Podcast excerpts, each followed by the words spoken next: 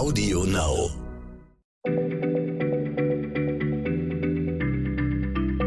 Schneller Schlau, der kurze Wissenspodcast von PM.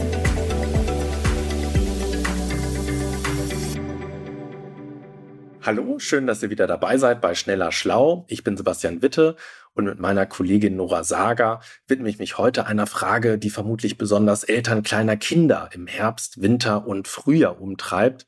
Ja, wenn sie von einem Infekt zum nächsten taumeln. Was hat es eigentlich mit diesen Kita-Bazillen auf sich, von denen immer die Rede ist? Sind das wirklich ganz besondere Killerkeime?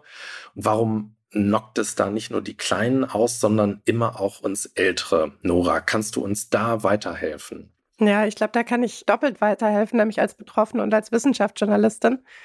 Also ich würde sagen, Fallstudien im Bekanntenkreis unterstreichen, dass insbesondere so die ersten ein bis zwei Jahre in der Kita oder im Kindergarten echter Teufel sind weil da ist man gefühlt ständig krank.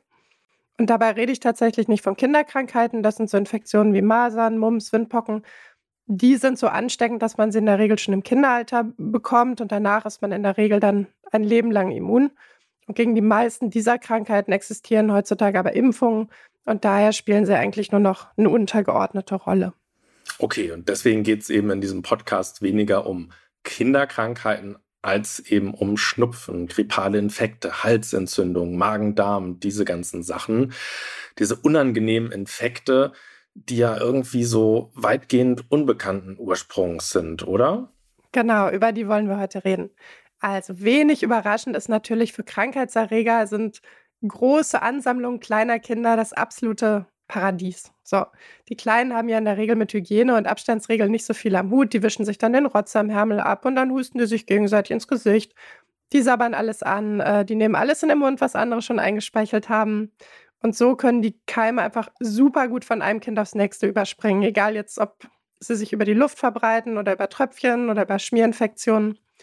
Und jeder, der kleine Kinder hat, weiß auch, dass es für Eltern nahezu unmöglich ist, sich von einem kranken Kind so fernzuhalten, dass man sich nicht ansteckt. Also Punkt eins würde ich sagen, es hat es eine, haben es alle. Meistens jedenfalls.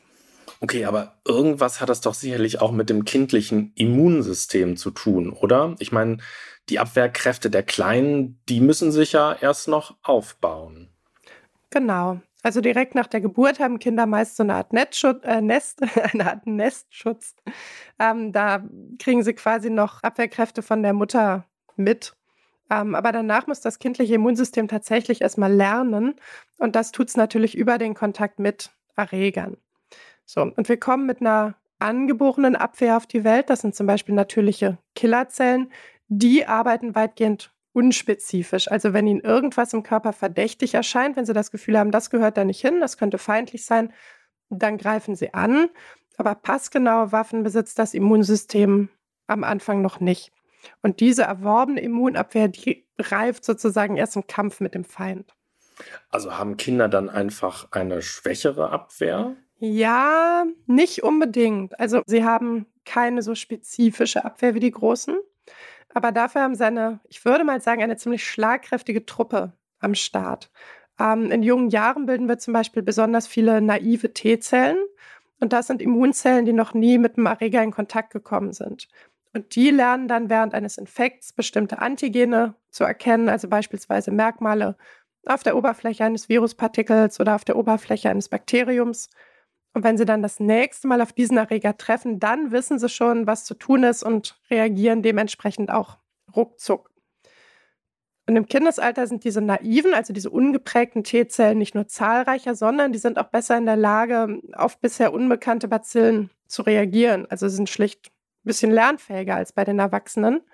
Und es gibt zum Beispiel aus dem Jahr 2021 eine Studie aus der Fachzeitschrift Science Immunology, die weist darauf hin, dass das Immunsystem kleiner Kinder einfach schon bei einer viel geringeren Virusmenge aktiv wird. Das haben die mit Influenza-Viren getestet.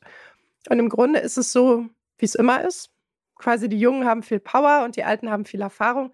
Und beide Strategien helfen im Kampf gegen Keime, aber auf unterschiedliche Art und Weise.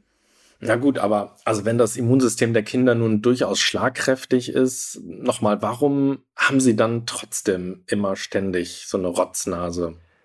Weil sich die Abwehrreaktion natürlich erstmal aufbauen muss. Also die infizieren sich und dann reagiert das Immunsystem.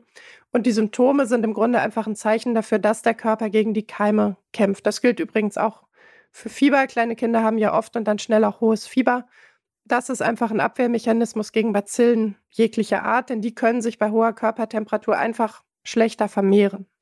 Okay, dann fasse ich mal zusammen. Also Kinder können auch unbekannte Keime gut bekämpfen, weil ihr Immunsystem zwar wenig Erfahrung hat, aber die Abwehrzellen ziemlich zahlreich und schlagkräftig sind. Und Kinder fangen sich in der Kita einfach viele Keime ein, weil sich dort Krankheiten besonders gut verbreiten. Ja, bleibt für mich jetzt die Frage offen, warum die Eltern dann auch unter diesen Kita-Bazillen so sehr leiden. Genau, also tatsächlich ist es so, unter all den Keimen, die den Weg sonst nach Hause finden, da sind zwangsläufig auch solche, denen unser reifes Immunsystem entweder noch nie begegnet ist ähm, oder schon länger nicht mehr begegnet ist oder die bei der letzten Infektion einfach keine dauerhafte Immunität ausgelöst haben. Manche Krankheiten kann man sich ja immer wieder aufs Neue einfangen. Und solche Bazillen, gegen die wir keine erfahrenen Abwehrzellen aus dem Hut zaubern können, die machen uns tatsächlich oft mehr zu schaffen als den Kindern. Die sind ja dann oft weiterhin quietschfidel und energiegeladen, egal ob sie jetzt eine Rotznase haben oder schleimigen Husten oder erhöhte Temperatur. Die hopsen dann fröhlich durchs Wohnzimmer. Und das ist übrigens auch der Grund dafür oder ein Erklärungsansatz dafür, warum Covid-Infektionen bei Kindern oft milder verlaufen, dass sie nämlich mit unbekannten Viren einfach besser umgehen können als wir alte Säcke. Also die bekämpfen die relativ gut, die treffen ja auch ständig auf Keime, die sie noch nicht kennengelernt haben. Aber wenn uns das passiert, dann geht es uns in der Regel schlecht. Und außerdem sind natürlich die Eltern kleiner Kinder oft auch müde und gestresst.